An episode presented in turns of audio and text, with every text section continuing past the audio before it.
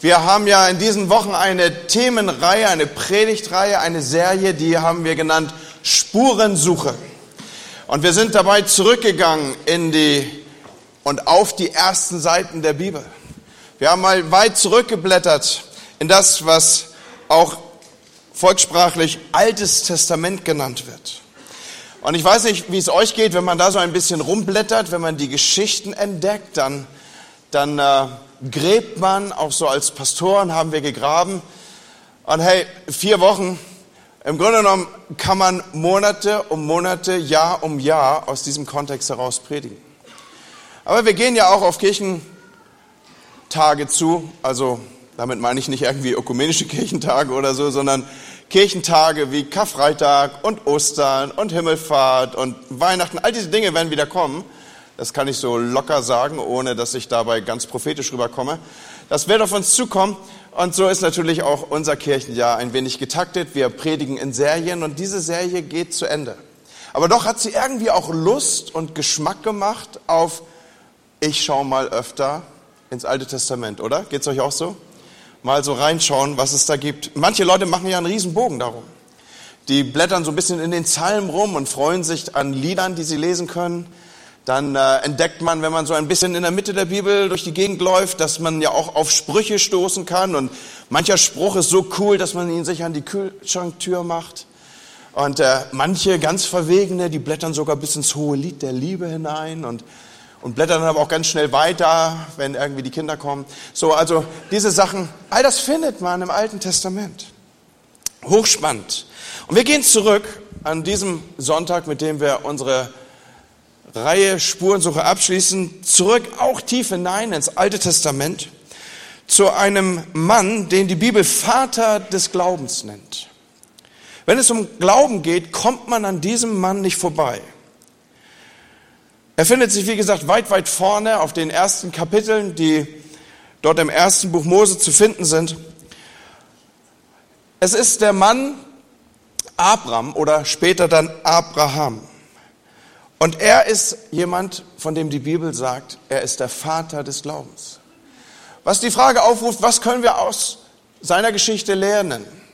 Was können wir an seinem Lebensbeispiel aufnehmen?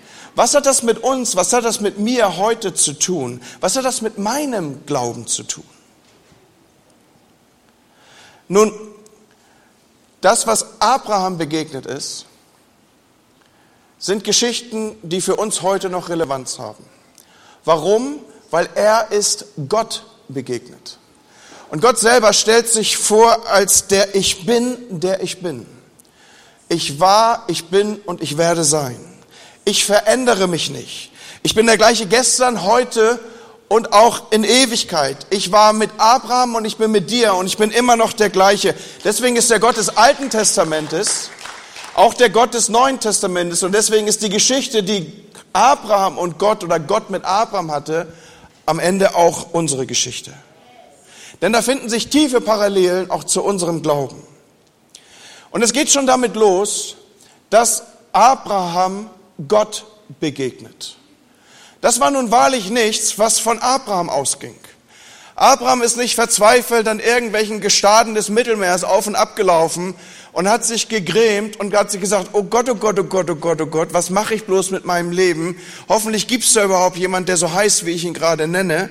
Sondern er war mitten im Leben. Er war umgeben voll pulsierendem Leben. Er war nicht der, der Gott gesucht hat. Und wir wollen das ein wenig aufnehmen als Spur und ich lese einen längeren Text. Ein längerer Text lädt ja in unserer Hobkirche immer dazu ein, dass man nochmal aufsteht und sich nochmal das Kissen richtig hinrückt oder der Frau sagt, kannst du mal am Rücken kratzen. Ja, also deswegen, ihr dürft gerne euch mit mir heben. Ich lese einen längeren Text. Da nahm Terach seinen Sohn Abraham. Aufgepasst, das ist eine Information, die in diesen wenigen Worten steckt. Terach ist der Papa von Abraham und Lot den Sohn seines Sohnes Haran und seine Schwiegertochter Sarai, die Frau seines Sohnes Abram, und führte sie aus Ur in Chaldea, um ins Land Kanaan zu ziehen. Und sie kamen bis nach Haran und wohnten dort. Und Terach wurde 205 Jahre alt und starb in Haran. Sag mal zu deinem Nachbarn, 205 Jahre. Und jetzt sagst du noch, ist ja gar nichts, weil ich lebe ewig. Okay, ist immer wichtig, dass man die richtige Perspektive nimmt, ja? Und der Herr sprach zu Abraham, geh aus deinem Vaterland und von deiner Verwandtschaft und aus deines Vaters Haus in ein Land, das ich dir zeigen will. Und ich will dich zum großen Volk machen und will dich segnen und dir einen großen Namen machen und du sollst ein Segen sein. Und ich will segnen, die dich segnen und verfluchen, die dich verfluchen. Und in dir sollen gesegnet werden alle Geschlechter auf Erden. Da zog Abraham aus, wie der Herr zu ihm gesagt hat, und Lot zog mit ihm. So nahm Abraham Sarai seine Frau und Lot seines Bruders Sohn mit all ihrer Habe, die sie gewonnen hatten, und die Leute, die sie erworben hatten in Haran, und zogen aus, um in das Land Kanaan zu reisen. Heiliger Geist, wir beten, dass du heute Morgen uns dein Wort aufmachst, dass es zu uns redet und dass wir hier rausgehen und sagen, Gotcha, ich habe verstanden, was du sagen willst. Amen. Amen. Ich lade euch ein, euch wiederum hinzusetzen. Nun, Gott begegnet Abraham, habe ich eben schon gesagt. Und die Geschichte Gottes mit Abraham beginnt ohne große Vorwarnung.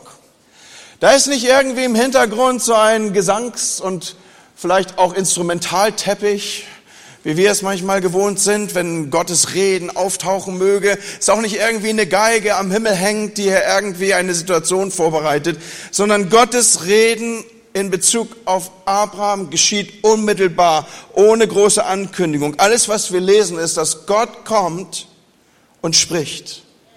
Übrigens, wenn Gott kommt und spricht, passieren unglaubliche Dinge. Alles, was wir sehen, das Sichtbare wie das Unsichtbare, ist aus dieser Konstellation entstanden. Gottes Gegenwart ist da und Gottes Wort kommt. So wird diese Welt geschaffen. Der Geist Gottes schwebte über den Wassern und Gott sprach und Dinge sind in Existenz, die vorher nicht da waren. Das gilt für dein Leben, das gilt für mein Leben. Das Wirken Gottes ist in unserem Leben spürbar und das Wort von Gott erreicht uns und Dinge sind niemals mehr wie zuvor. Und so auch hier, Gott kommt und er spricht. Er tritt einfach ein ins Leben. Alles beginnt mit diesem Eintritt Gottes ins Leben und mit der Ansprache Gottes an dein und an mein Leben. Es ist bei Abraham nicht anders als auch bei dir und bei mir. Wenn Gott nicht in unser Leben tritt, wenn er nicht hineinruft, dann entwickelt sich keine Geschichte des Glaubens. Nicht wir sind es die, die Gott in der Tiefe suchen, sondern Gott sucht uns. Es ist seine Ansprache. Es ist immer noch er, der ausgeht. Es ist immer noch er, der in den Raum kommt. Es ist immer noch er, der in den Garten kommt und der ruft, Adam, wo bist du? Und Adam, wir wissen es vielleicht, ist kein, nichts anderes als die Übersetzung des hebräischen Mensch, wo bist du? Gott kommt immer noch rein in die Situation und ruft und spricht uns an.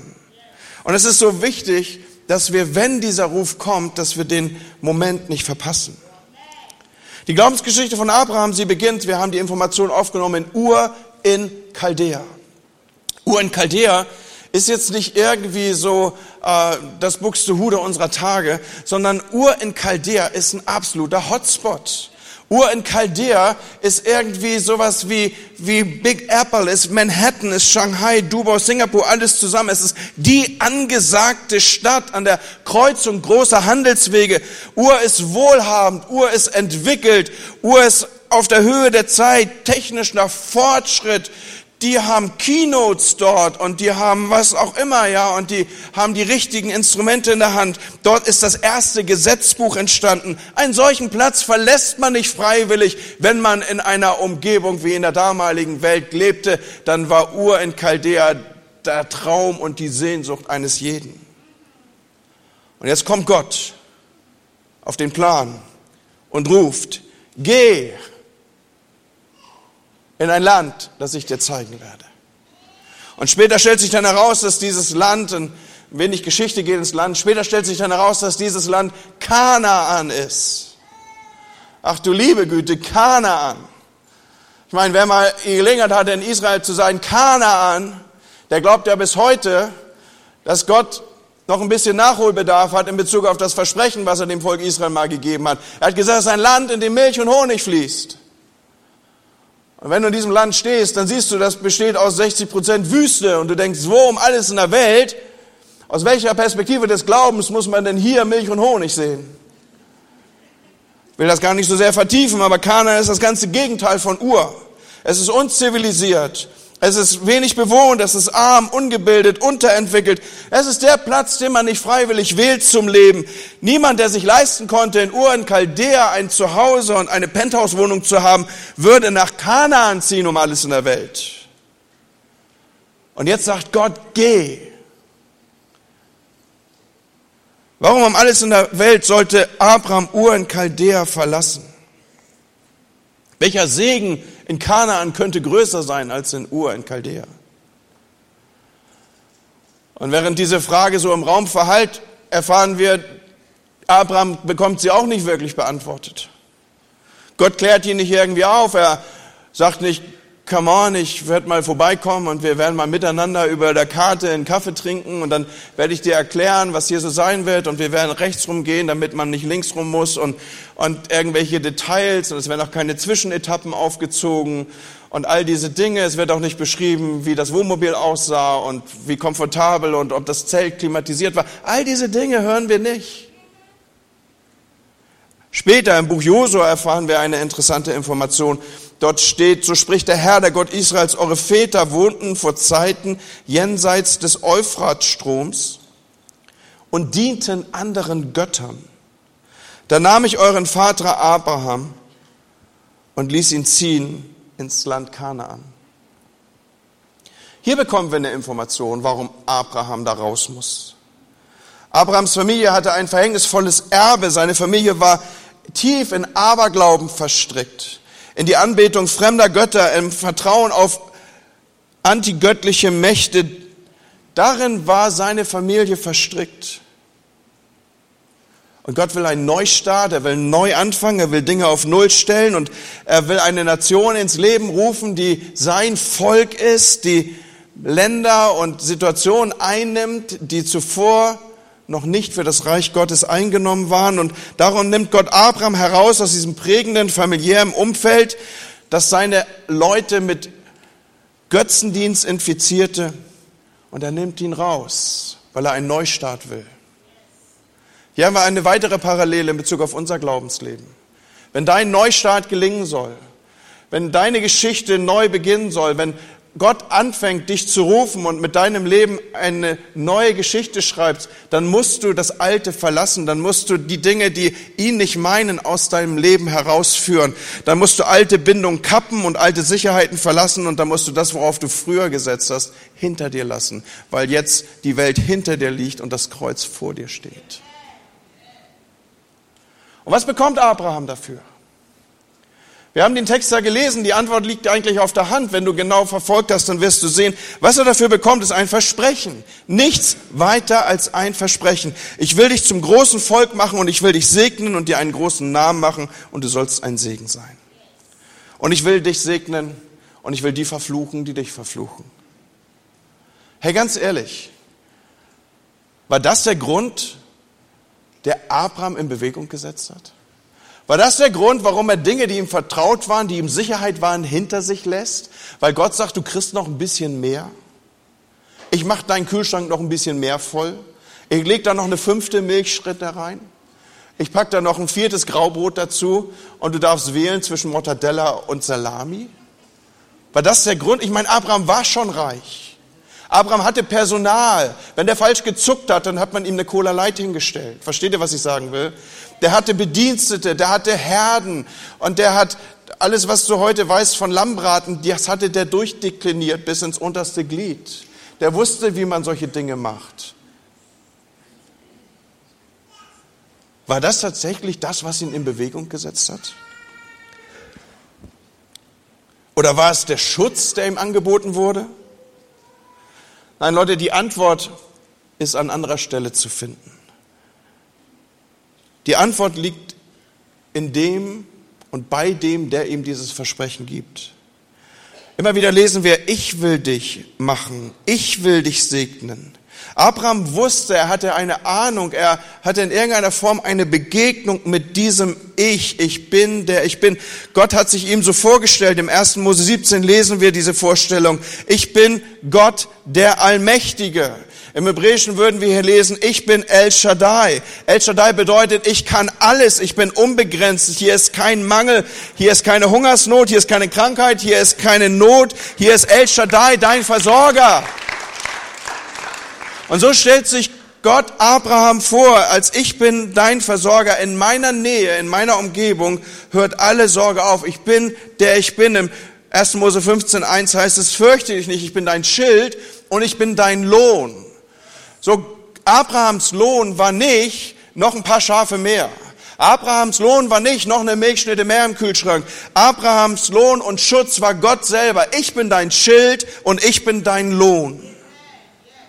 Und Abraham wusste offensichtlich, dass Gott und wer Gott ist, der ihm dieses Versprechen hier gibt. Und das konditioniert sein Handeln. Er weiß nicht, wohin es geht.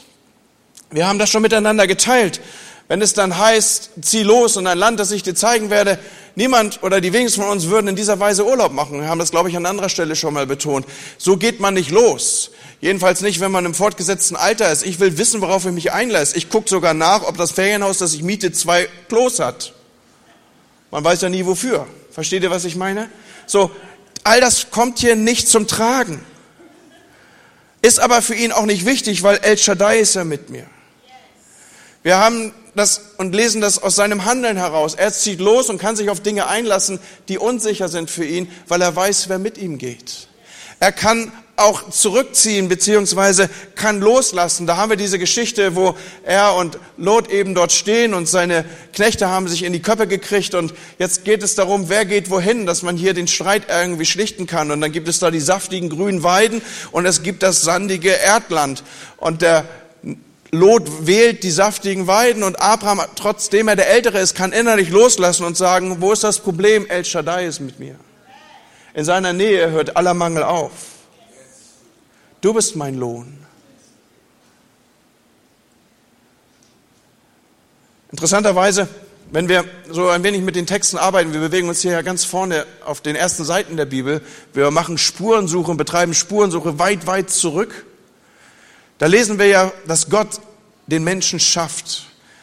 Von Anfang an zur Beziehung mit ihm. Von Anfang an als ein Objekt des Segens im übertragenen Sinne. Er will den Menschen überschütten mit Güte und Freundlichkeit um allen, was es braucht, weil er ein Gegenüber will. Tiefe Gemeinschaft ist das Motivierende, was dahinter steht. Und dann kommt Sünde und Fluch in die Welt. Und fünfmal lesen wir in diesem Kontext davon, dass Fluch kommt. Fluch über die Schlange, Fluch über, die Acker, über den Acker, Fluch in Bezug auf Schmerzen. Und jetzt fängt Gott, ich habe es eben gesagt, Gott ruft etwas Neues in Existenz. Er spricht in etwas hinein, wo etwas sich eingerichtet hatte. Und jetzt spricht er mit Abraham, mit dem er eine neue Nation starten will, ein neues, ein Volk Gottes, das auf ihn ausgerichtet ist. Und interessanterweise heißt es in dem Kontext, den wir betrachten, fünfmal von Segen. Ich will dich segnen, in dir werden gesegnet werden, am Ende werden gesegnet werden, alle Völker sollen gesegnet werden. Es ist krass, diese Parallelität fällt auf, wenn man mit dem Wort hier studieren würde. Fünfmal Fluch, fünfmal Segen. Und ich glaube, es ist nicht von ungefähr, weil der Glaubende, der, der glaubt, der, der sich einlässt auf den Ruf Gottes, der dem Vater des Glaubens folgt in der gleichen Weise, wie Abraham es erlebt, dass du spürst das Reden Gottes an dein Leben und du bist bereit aufzustehen und auch zu gehen, du bist bereit Ja zu sagen, der dreht jegliche Fluchgeschichte auch seines Lebens in eine Segensgeschichte. Und wenn du hier bist und du weißt deine Vergangenheit nicht zu deuten, ich sag dir, wenn du dich auf Gott einlässt in tiefer Weise, in tiefen Gehorsam, so wie es für Abraham ablesbar ist, du wirst deine Fluchgeschichte in eine Segensgeschichte wandeln. Wenn Gott ruft, dann geh. Abraham, zu ihm kommt das Reden Gottes. Geh raus, ich bin mit dir ich bin dein großer Lohn. Wenn Gott ruft, und interessanterweise hat sich sein Ruf nicht so stark verändert über die Jahrtausende. Wenn Gott ruft, geh, dann können wir darauf nur im Glauben antworten. Wenn wir auf Abraham zurückschauen, was bleibt in Erinnerung? Was in Erinnerung bleibt oder was aufsteht, ist das Vertrauen, in dem er gelebt hat obwohl er nicht wusste, wohin die Reise geht. Und hey, du weißt nie, wohin die Reise geht, wenn du im Glauben unterwegs bist. Abraham vertraut Gott. Seine Frau vertraut Gott. Und sie vertrauen auch in den Unmöglichkeiten des Lebens. Ich nehme euch mit in die Geschichte, dass Gott auftaucht und er sagt zu Sarah, du wirst ein Kind bekommen. Und Sarah weiß selber, dass sie schon lange nicht mehr ihre Tage hat. Das steht so in der Bibel, sie ist schon lange nicht mehr in der Situation, dass in irgendeiner Weise ihr, so würde Luther es ausdrücken, ihr nach der Frauenweise geschieht. Ja, also das muss man so ein bisschen deuten, diese Aussagen. Sie weiß, das funktioniert nicht mehr. Und in gleicher Weise kommt Gott ja auch zu Abraham und sagt, du wirst ein Kind haben.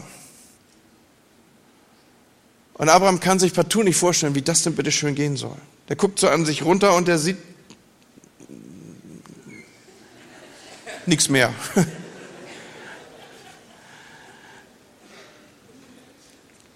Und ich weiß nicht, bei aller Seriosität, wie ich euch das jetzt erklären soll. Also, doch, ich wüsste schon, aber, aber was ich sagen will, ist, die müssen jetzt Schritte des Glaubens gehen. Die müssen jetzt Sachen tun gegen alle Vernunft. Die müssen jetzt Sachen machen, die keinen Sinn machen. Versteht ihr, was ich sage? Die müssen irgendwie was herrichten und einrichten und weiß der Geier alles machen, ja. Aber Dinge, die, die eigentlich keinen keinen Sinn machen. Und ich möchte uns sagen, so funktioniert Glaube. Manchmal kommt Gott in die Ecke und er sagt uns was und wir sagen, das macht keinen Sinn, Gott. Und Gott sagt sich so im Stillen, ja, deswegen heißt es ja auch Glaube. Verstehst du, wenn, wenn, wenn, wenn du das selber könntest, wozu brauchst du Gott? Und hey, ich habe keine Ahnung, wie lange du schon im Glauben in Anführungsstrichen unterwegs bist. Aber wann war Gott das letzte Mal da und hat in dein Leben reingesprochen und hat zu dir gesagt, mach mal was, was völlig verrückt ist. Wo alle, deine Nachbarschaft sagt, du hast sie ja nicht mehr alle. Du bist jetzt hier eingerichtet und du bist versorgt und Ur in Chaldea und du, du hast endlich gelernt, wie du die Fernbedienung hier programmieren kannst und jetzt sollst du Dinge hinter dir lassen, sollst Sachen machen, die du, wo du gar nicht weißt, wo du hingehen kannst und sollst. Freunde, der Glaube, das ist die Substanz des Glaubens, in dieser Weise unterwegs zu sein. Sachen zu machen, die eigentlich keinen Sinn machen. Loszugehen, weil Gott es gesagt hat. Das gilt für ganze Kirchen, das gilt für dich als Einzelner, das gilt für uns als Kirche. Wisst ihr, wir, wir, wir hätten uns so gut einrichten können hier in Bremen. Wir haben ein klasse Haus gebaut und das Erbe unserer Väter steckt hier drin. Wir als jüngere Generation, ich, ich bin auch noch ein bisschen jung, ja. Ich, äh, also wir, wir stehen auf den Schultern unserer Väter. Und wir hätten hier abfeiern können bis zum Ende und immer reiner, immer kleiner, bis Jesus wiederkommt. Oder wir gehen noch mal los und sagen, gibt es eigentlich Kirchen um uns rum, die am Glimmen sind und wir pusten da wieder rein, dass sie brennen? Gibt es eigentlich geknickte Rohre und Orte um uns rum, wo, wo, wo, wo Träume ins Zerbrechen gekommen sind und wir richten sie wieder auf. Und so sind wir unterwegs als eine Kirche mit mehreren Standorten. Und wir schließen uns mit anderen gesunden Standorten zusammen, weil wir gemeinsam stärker sind, weil wir einen Auftrag haben für unser Land und weil es nicht darum geht, uns hier einzurichten. Und deswegen spricht der Glaube auch, ich gehe los auch wenn es unkomfortabel wird, auch wenn es uns was kosten wird, auch wenn wir nicht wissen, wie man das bezahlen soll. Aber das ist ja gerade das, was Glaube ausmacht. Wenn in deiner Rechnung Gott nicht auftauchen muss, weil sie auch so immer gut ausgeht, ja bitteschön, wofür brauchst du ihn dann? Aber wenn Gott dich challenged, vielleicht auch als gut situierter oder gut situierte oder du hast irgendwas und Gott spricht zu dir, gib mir das, reich es ins Reich Gottes, mach dieses oder jenes damit oder stepp zurück oder ordne deine Zeit neu oder was auch immer. Und du denkst, Gott, wie soll das gehen? Das ist genau der Punkt, der Glaube ausmacht. Weil Glaube sitzt auf der Stuhlkante und sagt, wie soll das gehen? Und Gott sagt, geht nur mit mir. Das ist das ganze Geheimnis von Glauben.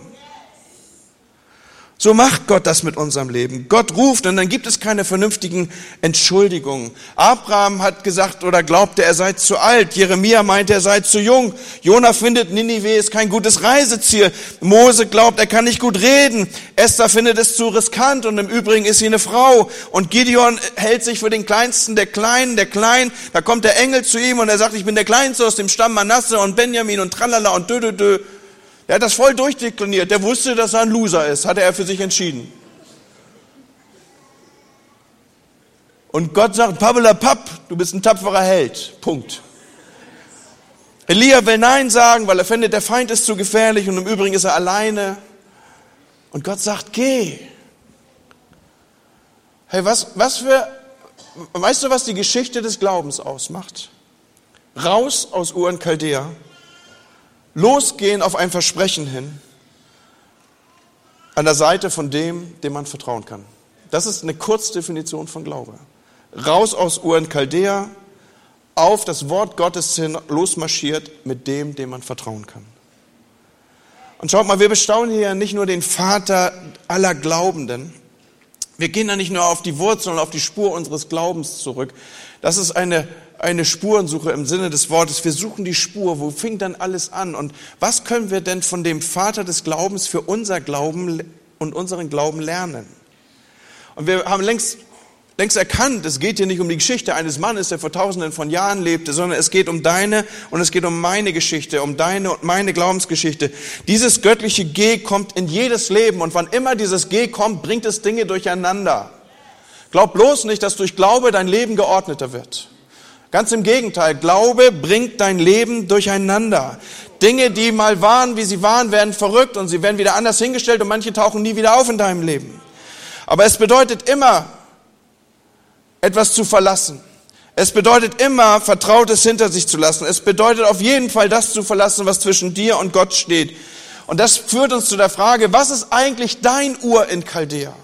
Wo musst du eigentlich raus? Was musst du eigentlich hinter dir lassen? Was ist das, was schlechten Einfluss auf dich hat? Was ist vielleicht so sicher, dass du dich eingemauert hast? Und zwar sprichwörtlich eingemauert in deinem Denken, dass du gar nicht mehr Risiko orientiert denken magst. Dein Ur in Chaldea ist dir vielleicht so vertraut, dass du jede Straße, jede Straßenkreuzung und jeden Tante Emma Laden kennst. Und jetzt kommt Gott rein und sagt, geh.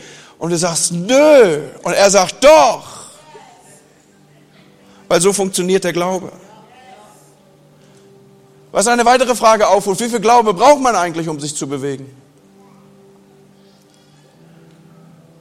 Fünf Kubikmeter? Oder vielleicht auch nur drei? Oder eine Tupperdose voll. Das kann auch ganz viel sein. Weil meist, die meisten Haushalte haben unzählige Tupperdosen. Fallen dir immer entgegen, wenn du die falsche Schranktür aufmachst. So, wie viel Glaube ist nötig? Da gibt es diese Geschichte in der Bibel, wo die Jünger mal zu Jesus kommen und sagen, mehre unseren Glauben. Mach, dass aus unserem Glauben mehr wird. Und das Ganze, diese ganze Fragestellung entwickelt sich vor dem Hintergrund, dass Petrus einen Ausflug auf den See gemacht hat. Er war da unterwegs, er hat Unmögliches getan, was eigentlich nicht geht. Aber wenn man im Glauben läuft, trotzdem funktioniert. Hast du gewusst, dass es funktioniert, dass man mit 90 Prozent seines Einkommens mehr hat als mit 100? Das funktioniert. Mathematisch ist das Schwachsinn. Aber wenn Gott Teil deiner Rechnung ist, dann geht es immer auf. Hast du gewusst, dass das funktioniert, dass man Sicherheiten hinter sich lassen kann und sich trotzdem so sicher fühlt wie in Abrahams Schoß? Das funktioniert, wenn El Shaddai mit einem ist. So, wie viel ist eigentlich nötig an Glaube? Jesus und Petrus machen Dinge, die eigentlich nicht funktionieren. Und auf die Frage hin, der Jünger an Jesus mehre unseren Glauben,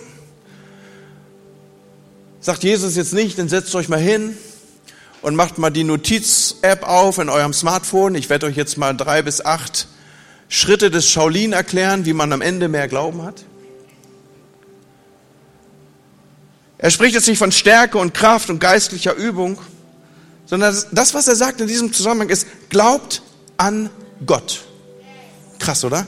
Glaubt an Gott. Mehr sagt er nicht. Glaubt an Gott. Und dann sagt er, seltsam Glaube, der so groß ist wie ein Senfkorn, kann Berge versetzen. Glaubt an Gott. Jesus kommt also nicht daher und sagt, du brauchst so und so viel Glaube, sondern er fokussiert uns in unserer Betrachtung auf den, an wen wir glauben. Es ist also nicht so wichtig, wie viel Glaube wir haben, sondern es ist wichtig, an wen wir Glauben haben. Glaubt an Gott ist hier die Aussage. Und folgerichtig heißt es hier auch weiter in unserem Text, da zog Abraham aus, wie der Herr es ihm gesagt hatte. Nicht das Maß unseres Glaubens ist entscheidend, sondern das Objekt, an wen wir glauben. Gott lässt sich überhaupt nicht beeindrucken von unseren Großtaten des Glaubens. An einer Stelle im Hebräerbrief in Kapitel 11, Vers 6 heißt es, ohne Glauben ist es unmöglich, Gott zu gefallen. Schaut mal, wie hat Abraham Gott gefallen? An einer Stelle wird er ja der Freund Gottes genannt. Oder in Jesaja 41, Vers 8 sagt Gott sogar über ihn, er ist mein Geliebter. Du aber Israel, mein Knecht Jakob, den ich erwählt habe, du Spross Abraham, meines Geliebten. Warum war Abraham der Geliebte Gottes? Im Neuen Testament, im Römerbrief zitiert Paulus aus dem 1. Mose 15 und schreibt, Abraham setzte sein ganzes Vertrauen auf Gott. Und so fand er Anerkennung vor Gott. Abraham glaubte Gott. Das Objekt von Abrahams Glauben war Gott. Es war nicht die Menge seines Glaubens, sondern er glaubte an Gott. Das war alles, nicht mehr und nicht weniger. Kein Berg von Glauben musste hier irgendwie beeindrucken. Abraham glaubte Gott nicht mehr und nicht weniger. Hey Leute, wir alle leben mehr oder weniger in unserem Ur in Chaldea. Ur in Chaldea steht für das Vertraute. Da, wo wir eingerichtet sind. Da, wo wir alles kennen. Da, wo wir nicht die Spur von Glauben brauchen, um zu leben.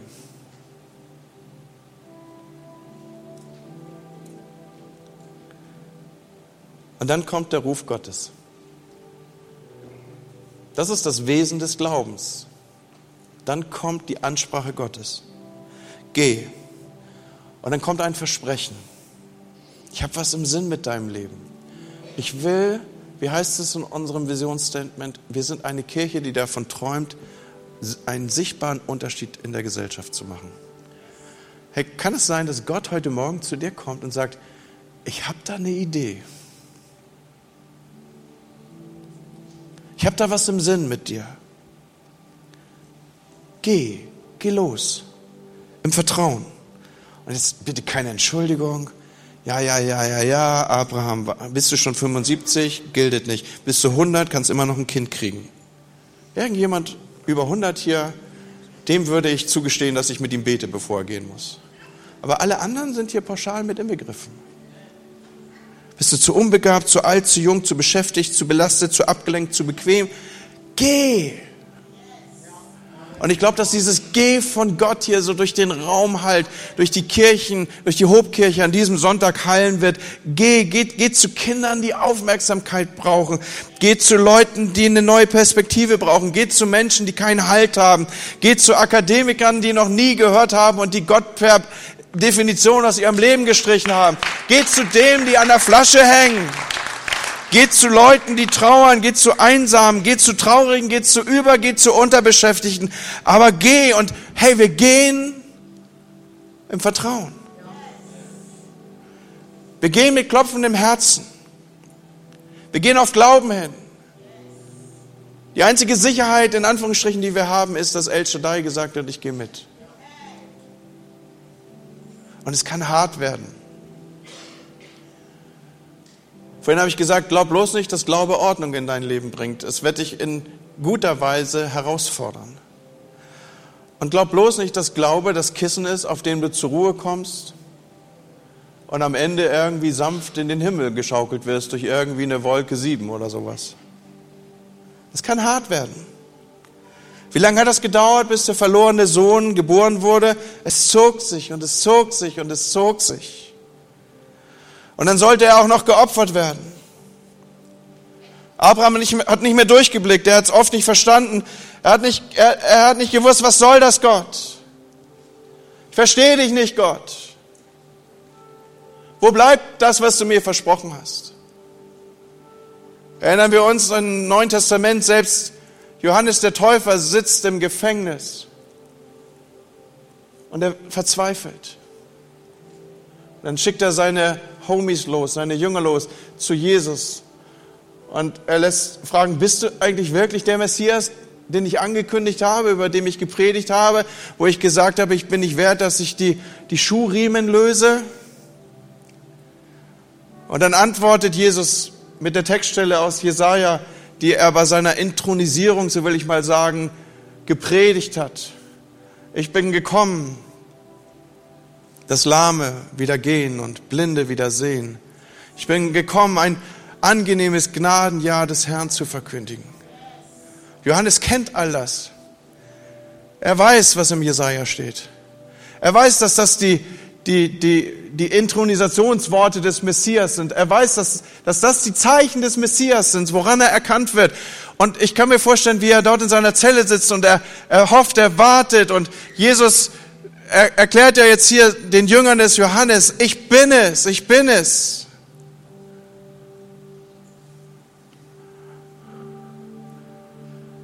Es gibt einen Satz in den Zeichen des Messias den Jesus nicht spricht, und was ist wahrscheinlich der Satz, auf den Johannes am meisten gehofft hat, dass er gesprochen würde. Nämlich, ich bin gekommen, Gefangene in Freiheit zu setzen. Und er sitzt im Gefängnis und er sagt, bist du es? Warum erkläre ich das so? Weil, weil du kannst manchmal irre werden an Gott. Sagt Jesus auch an dieser Stelle, wohl dem, der nicht irre an mir wird. Manchmal warten wir, nichts geschieht. Manchmal hoffen wir, nichts kommt.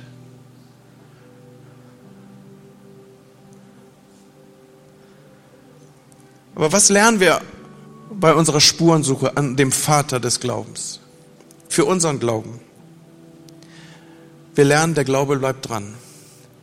Wir lernen, der Glaube bleibt nicht stehen. Wir, wir lernen, der Glaube kehrt nicht um er geht. Gehen heißt, ich gehe weiter mit Geduld, auch wenn ich noch nicht sehe, was ich hoffe. Terach, der Vater von Abraham, er blieb auf halber Strecke in Haran stecken. Das, was die beiden unterscheidet und was Abraham zum Vater des Glaubens macht und nicht Terach, ist, dass Abraham wieder losgeht und weitergeht. Terach ließ sich nieder, Abraham stand wieder auf. Das ist der ganze Unterschied. Und deswegen lass es mich wie etwas, was von Gott her in dein Leben gesprochen ist, sagen, geh, geh weiter. Und Abraham, er macht das alles andere als perfekt. Er, er lässt kaum einen Fehler aus. Er, er vermasselt es manchmal richtig. Er baut richtig Mist. Aber offensichtlich reicht das aus für Gott. Und dann geht er weiter. Und die Geschichte geht weiter. Schaut mal, wir betrachten ja hier Spurensuche. Wir suchen die Fäden, die sich vom Alten Testament ins Neue Testament hinübertragen, die sich so durchziehen durch Altes wie Neues Testament. Hier, hier beginnt die Geschichte des Glaubens mit dem Mann, der Gott hört und Gottes Zuruf hört als geh und zieh aus, geh los. Und dem folgen andere. Isaak und Jakob. Und dann, dann zieht sich diese Geschichte durch die Jahrhunderte hindurch. Und irgendwann finden wir im Neuen Testament einen Mann aus Nazareth und wieder ist er unterwegs mit dem gleichen Ruf. Er spricht zu Handwerkern, die am Ufer Fische fangen. Geht, verlass deine Netze, verlass die Zollstation. Und das Letzte, was dieser Mann aus Nazareth auf dieser Erde macht, ist, er ruft seine Freunde zusammen. Eine kleine Schar von Freunden und Helfern. Und wieder heißt es, geht in alle Welt. Alles beginnt, alles, alles Handeln Gottes, alle, jeder Glaubensweg beginnt mit diesem, dass mich dieses Geh erreicht. Und hier in unserer Geschichte, die wir hier betrachten, die Spuren, die wir ziehen durch Altes wie Neues Testament, da sehen wir dann, dass, dass es beginnt mit einem Geh, was dazu führt, dass alle Völker gesegnet sein sollen. Und es endet wieder in geht und macht zu Jüngern alle Völker. Ich glaube, dass das kein Zufall ist. Und wie habe ich gesagt vor ein paar Minuten, ich glaube, dass dieses Geh über, unseren, über uns halt hier. Vielleicht ist dieser Tag, an dem du das erste Mal hörst, dass Gott zu dir kommt und sagt, komm raus aus deinem Umfeld. Kapp alte Verbindungen. Schneide alte Sicherheiten ab. Komm aus einem ungöttlichen Kontext raus. Wenn deine Geschichte des Glaubens gelingen soll, dann musst du die Welt hinter dir lassen. Oder du hörst dieses Geh als ein Geh wieder los. Wisst ihr, es ist oft auch die Geschichte des Glaubens, dass man irgendwo stecken bleibt. Man ist losgegangen, hat auch Tschüss gesagt und dann bleibt man und versackt in Haran. Du bist vielleicht schon mal aufgebrochen, aber irgendwo stecken geblieben. Ich will dir das sagen am Schluss dieser Predigtreihe. Geh wieder los. Geh wieder los. Und mancher hört dieses Geh vielleicht auch als Geh weiter. Geh einfach weiter. Vielleicht sind es bei dir auch schon 25 Jahre, die du auf diesen verheißenen Sohn wartest. Aber der Vater des Glaubens geht weiter. Was ist deine Antwort? Wir suchen nach Spuren, Spurensuche. Sie führen uns zurück zu dem Mann, mit dem aller Glaube beginnt, an den sich auch unser Glaube anlehnt. Uns geht es nicht anders. Auch wir leben nur, weil da unser innerer Mensch lebt nur, weil das, der Geist Gottes an uns wirkte und weil uns der Ruf Gottes erreicht hat. Und dann haben wir uns innerlich aufgemacht und sind aufgebrochen. Wo steckst du? Heiliger Geist, ich lade dich ein, dass du derjenige bist, der jetzt hier die Frage im Raum formuliert. Herr, wir wollen lernen aus den Spuren, die gelegt sind. Wir wollen lernen für unser persönliches Glaubensleben aus dem, was du uns als Vorbild gestellt und gesetzt hast. Und Heiliger Geist, ich bete, dass, dass du jetzt das machst, was ich nicht machen kann. Du musst jetzt zu den Leuten reden, Herr. Du musst Leute ansprechen, vielleicht das erste Mal rauszukommen aus Uhren Chaldea. Du musst Leute ansprechen, zu sagen, geh wieder los, du bist hängen geblieben irgendwo. Du bist derjenige, der Leute challenge, Dinge zu tun, die eigentlich keinen Sinn machen, aber du hast zu ihnen geredet. Und du bist auch der Heilige Geist, der heute Morgen Leuten zuspricht, geh weiter. Geh einfach weiter. Er ist mein Retter und ich gehöre ihm. Ich kann das sagen für mich. Ich weiß, viele Menschen hier im Raum. Aber vielleicht sind Menschen hier, die sagen, das ist nicht meine Story. Weißt du, wenn du diese Geschichte eine Glaubensgeschichte zu deiner Geschichte machen willst, wenn du mit deinem Leben Spuren hinterlassen möchtest, die bis in die Ewigkeit hineinreichen, dann, dann musst du anfangen, auf den Spuren von Abraham zu laufen. Du musst anfangen, auf den Spuren des Glaubens und auf den Spuren dessen zu laufen, der der Vater des Glaubens ist. Dinge hinter dir lassen, Abschied nehmen, eine Entscheidung treffen und sagen, ja, ich reagiere auf das Reden Gottes. Was hat Abraham gemacht? Er hat stumpf reagiert. Und wenn du auf die Stimme des Heiligen Geistes reagierst an diesem Morgen, dann wirst auch du mit deinem Leben Geschichte schreiben. Die Geschichte des Glaubens. Deine Familiengeschichte wird sich umschreiben. Deine Lebensgeschichte wird sich umschreiben. Und die Spuren deines Lebens wird man noch in der Ewigkeit sehen können. Ist jemand hier, der an diesem Morgen sagt, ich will Geschichte schreiben?